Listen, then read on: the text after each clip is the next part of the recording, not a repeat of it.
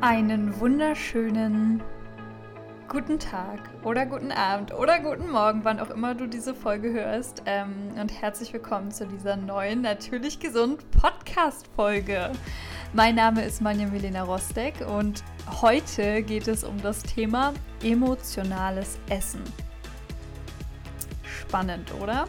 Was ist emotionales Essen überhaupt? Was hat es für Auswirkungen? Ähm, was bedeutet es? Und ganz kurz auch, wie können wir das natürlich verhindern? Ich hatte nämlich gerade eben, vielleicht, dass du den Kontext verstehst, ähm, mein Zoomina zum Thema Stopp emotionales Essen. Es war mega, mega schön.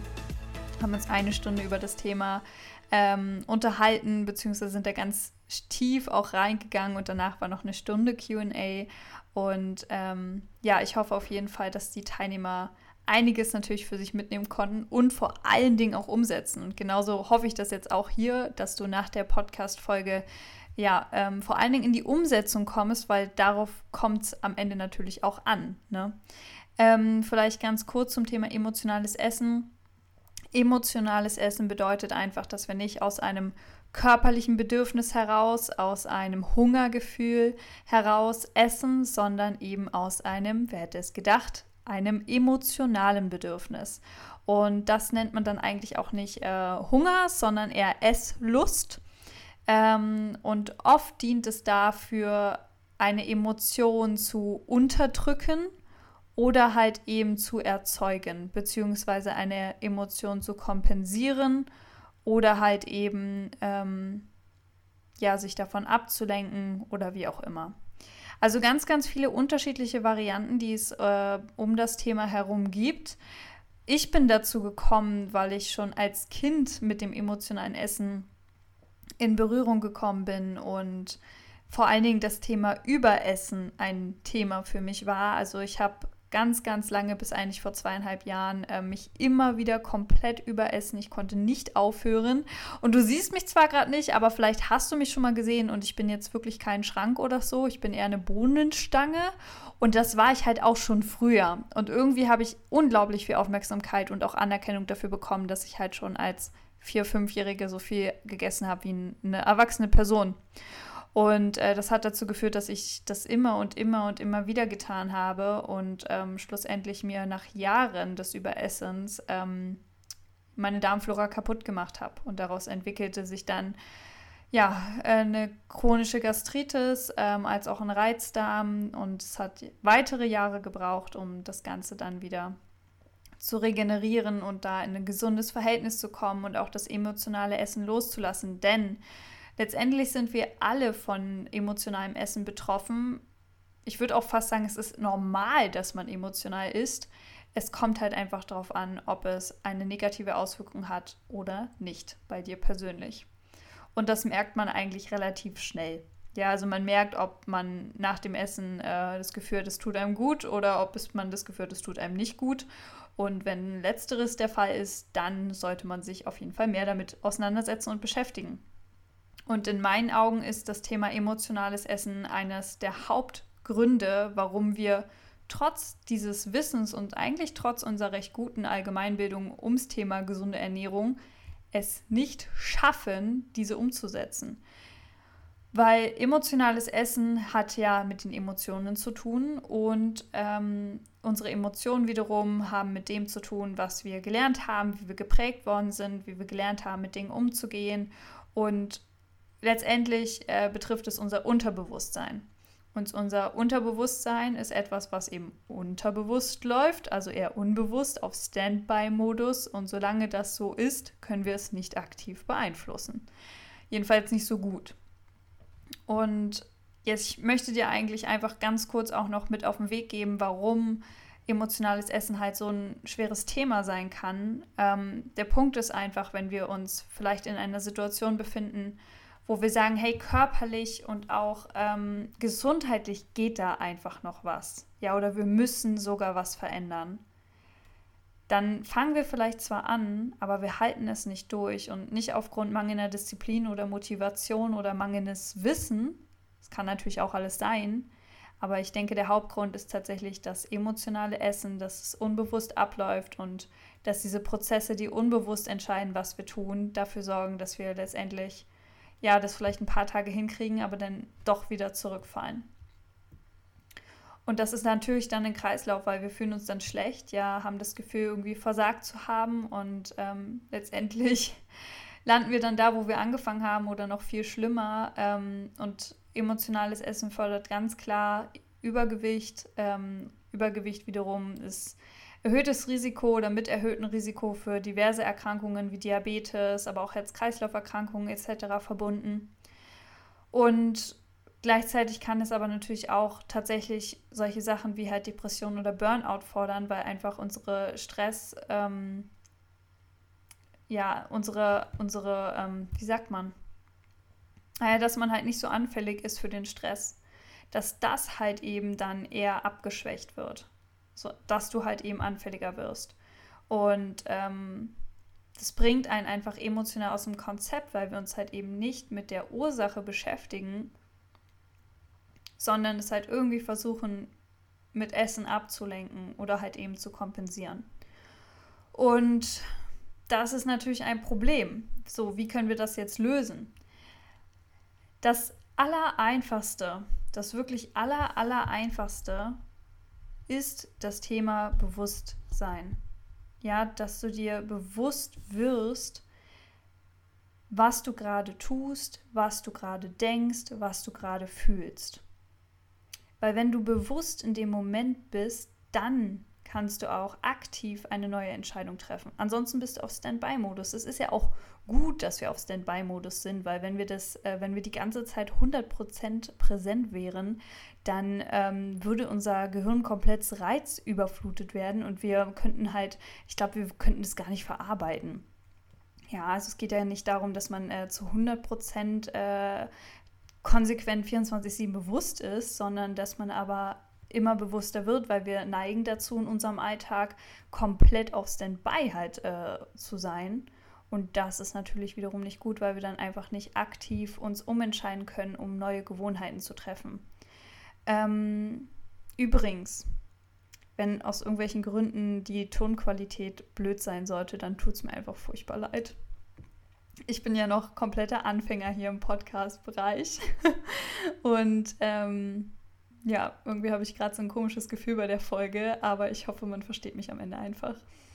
Und ich hoffe, du kannst darüber hinwegsehen, sollte es halt eben von der Tonqualität eher nicht so gut sein. Ich gebe mein Bestes, dass das äh, dann hier die einzige Folge ist, wenn es so ist.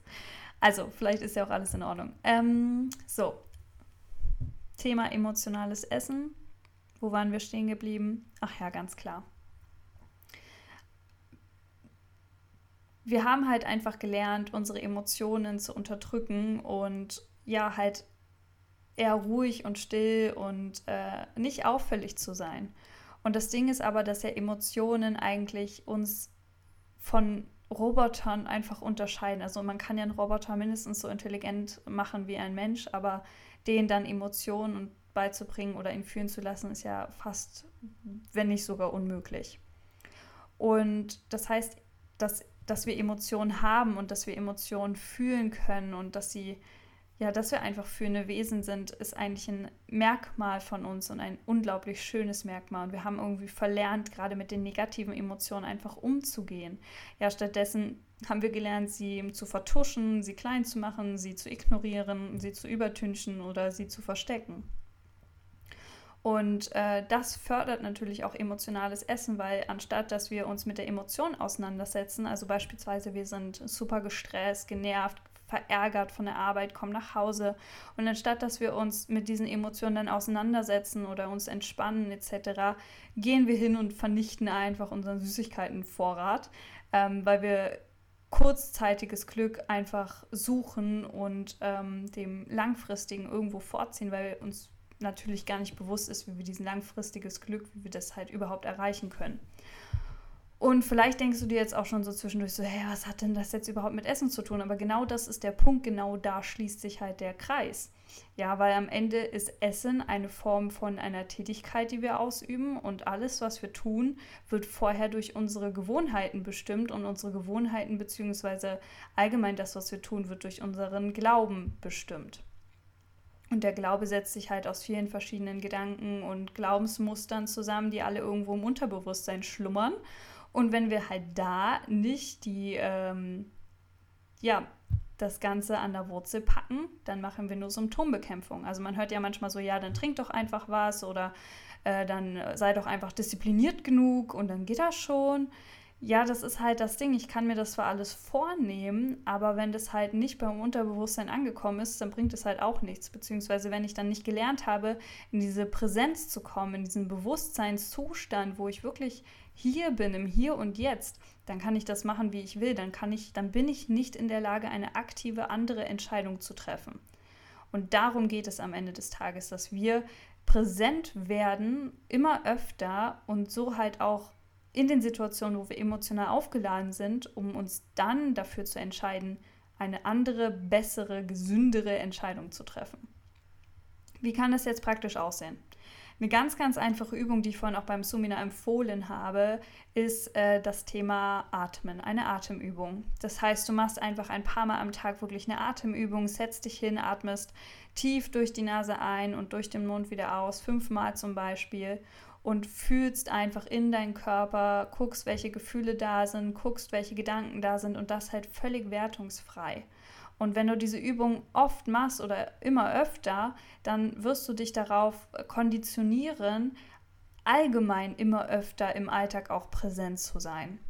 Ja, weil unser Atem, wenn wir, wenn wir nicht präsent sind, dann sind wir eigentlich immer im Kopf, irgendwo in der Vergangenheit oder in der Zukunft und denken darüber nach und machen uns Sorgen oder bereuen irgendwelche Dinge. Und äh, über die Atmung, über den Körper kommen wir halt in diesen Moment. Und wenn wir das üben, und es bringt halt nichts, das während des Essens üben zu wollen, weil das ist dann oft der Moment, wo es halt zu spät ist. Also vielleicht kennst du das, es fällt einem ja nicht auf, dass man emotional gegessen hat, äh, während man emotional isst oder davor, sondern meistens danach, wenn man sich halt so wundert, wo, wo die ganze Schokolade hin ist oder irgendwie der, der, der halbe Kuchen. und ähm, genau das ist das Thema. Diese Präsentheit, dieses Bewusstsein hilft uns halt, in uns, in unseren Körper zu fühlen und unsere Emotionen, unsere Gedanken und dann halt wirklich immer wieder von neu die Frage zu stellen, will ich das gerade wirklich, wirklich? Ist das wirklich das, was mir halt eben gut tut? Und wenn dann die Antwort Nein ist, dann kann ich halt einfach aufhören. Ganz easy. Du denkst jetzt, ja, so einfach kann es ja nicht sein. Doch, aber du musst es halt üben. Du musst es machen. Du musst dieses Bewusstsein immer wieder in diesen Zustand kommen, um halt eben aktiv diese Entscheidung treffen zu können, wenn es dann soweit ist. Und die zweite wichtige Sache, die ich dir mit auf den Weg gebe, ist natürlich mit deinen Emotionen zu arbeiten. Ja, weil das Präsentsein ist schön und gut, um erstmal das der Grundstein, das ist die Basis. Aber wenn du dann nicht mit deinen Emotionen klarkommst, ähm, sind wir da nicht weitergekommen. Und mit deinen Emotionen zu arbeiten, da habe ich ein Tool, was mir extrem hilft und ähm, was ich dir hier gerne weitergeben möchte das ist, weißt du, am Ende geht es darum, dass wir die Emotionen lernen anzunehmen. Weil jede Emotion, die du spürst, die ist schon da und in dem Moment bringt es überhaupt nichts, gegen die zu wettern und in den Widerstand zu gehen, zu wollen, dass die weg ist, etc., weil sie ist halt schon da. Das machen wir aber ganz oft. Das führt dann dazu, dass sich die Emotionen irgendwo im Körper halt anlagern, ähm, sammeln und dort halt auch konzentrieren. Und das führt vor allen Dingen zu innerlichem Stress, Verspannungen etc. Und das äh, schwächt immer halt allgemein auch unseren Körper. Erhöht natürlich auch das Risiko für diverse Erkrankungen, letztendlich, wenn das über einen langen Zeitraum auch äh, fortgeführt wird. Und was dir also helfen kann, ist mit deinen Emotionen umzugehen und sie anzunehmen. Und das kannst du am einfachsten machen, Natürlich musst du erstmal in der Lage sein, die Emotion ausfindig zu machen, zu spüren, zu fühlen. Und dann stell dir vor, dass deine Emotion du bist als kleiner Junge oder kleines Mädchen im Alter zwischen fünf und sechs und ähm, du einfach siehst, wie diese Emotion halt jetzt eben ihre Emotion hat. Also stell dir vor, oder in meinem Bild gesprochen, kleine Manja, fünf Jahre alt, ähm, jetzt im Jetzt bin ich gerade super, super traurig oder wie auch immer und will eigentlich zum Kühlschrank gehen, irgendwas essen oder so. Und stattdessen kriege ich krieg das mit, setze mich hin und stelle mir vor, kleine Manja, fünf, sechs Jahre alt, mega, mega traurig. So, man würde doch jetzt auch nicht hingehen und die irgendwie beschimpfen oder beleidigen oder wegsperren, sondern man würde hergehen und sie zum Beispiel in den Arm nehmen und einfach halten in so einer liebevollen Haltung und das einfach zulassen. Und äh, das ist halt der Gedanke und die Einstellung, die wir haben wollen, wenn es um das Thema Emotionen geht und die Betrachtung dessen. Und das ist das, was ich dir empfehle, dann halt auch einfach zu tun ja, in eine liebevolle, annehmende Haltung zu deiner eigenen Emotion zu gehen, dass sie da sein darf und ähm, du sie erforschen darfst, weil dann passiert was ganz Magisches. Dann können wir sie nämlich loslassen und einfach gehen lassen. Und dann ist das Ganze halt auch eben erledigt. So, das ist eigentlich das ganz, ganz, ganz, ganz grobe zum Thema emotionales Essen. Da könnte man jetzt natürlich auch noch viel, viel tiefer reingehen.